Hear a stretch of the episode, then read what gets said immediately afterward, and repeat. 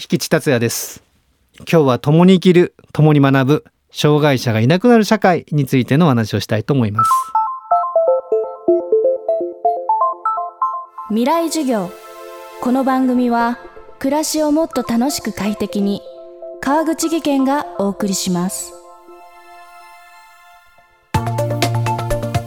未来授業。今週の講師はシャローム大学校学長引地達也さんです。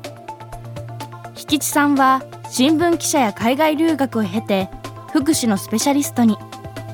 障害がある人もない人も共に学び働くことができる社会の在り方を模索しています。シャローム大学校は特別支援学校を卒業した後の学びの場を提供する教育プログラム。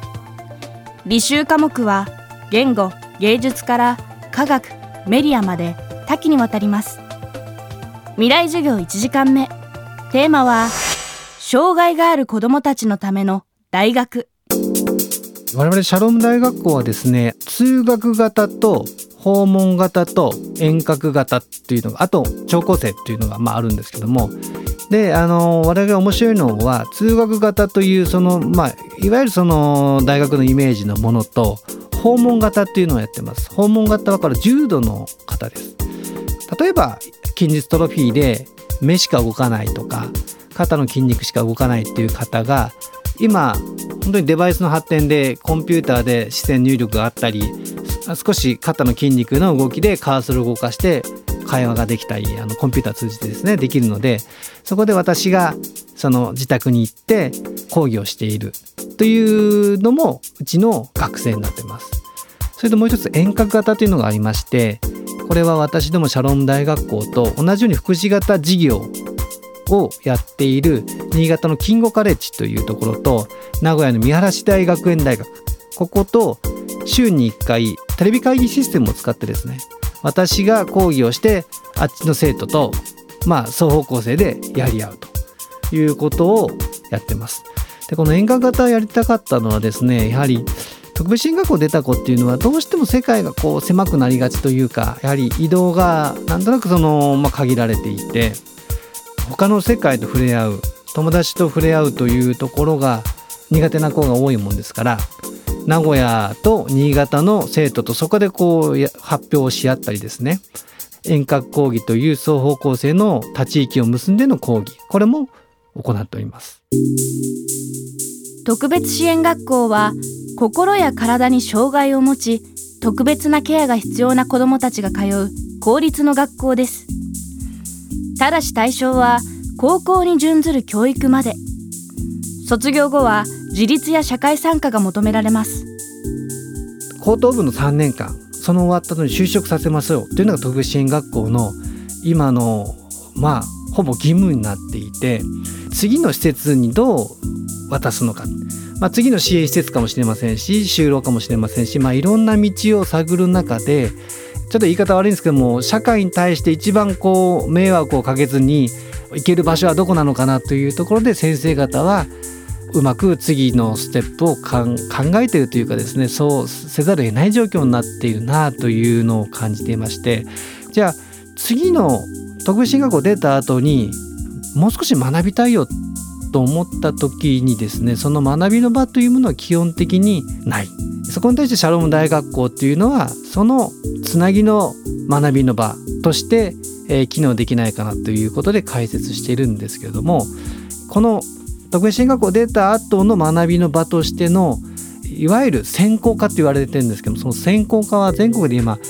増えていて5060ぐらいありますかねこれ基本的にですね福祉サービスを使っての学びの場を設定しているところがホモなんですね。福祉サービスとして、まあ、国からお金をいただくという、まあ、サービスですねただ厚労省としてはやはりそこは教育現場じゃなくて訓練の現場だからきちんと教育は目指せるかっていうとなかなか教育は目指しにくいんじゃないかなというような僕は印象を持っていて。ですのでシャローム大学校というのは基本的に福祉のサービスを使わない授業料を払っていただく、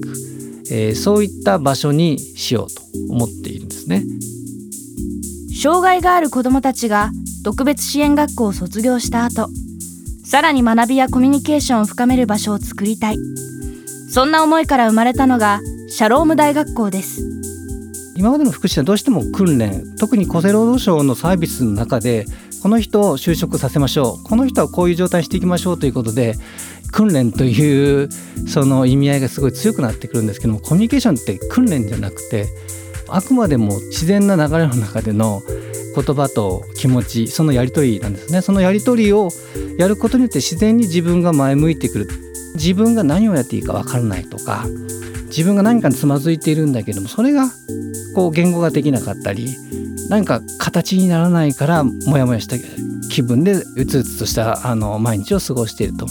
いった人たちがやはり言語化をして一緒にそれを見て実感をしてそこで共有化すると面白いことに安心するんですよね。その安心がまた次のステップになっていくので信頼と安心の中でコミュニケーションが成り立てばある程度前に進めるという、まあ、その連続なのでまずじゃあその思いをあの知りたいというところの連続です。未来授業。今週の講師はシャローム大学校学長引地達也さん。今日は障害がある子どもたちのための大学でした。未来授業。明日も引地達也さんの授業をお届けします。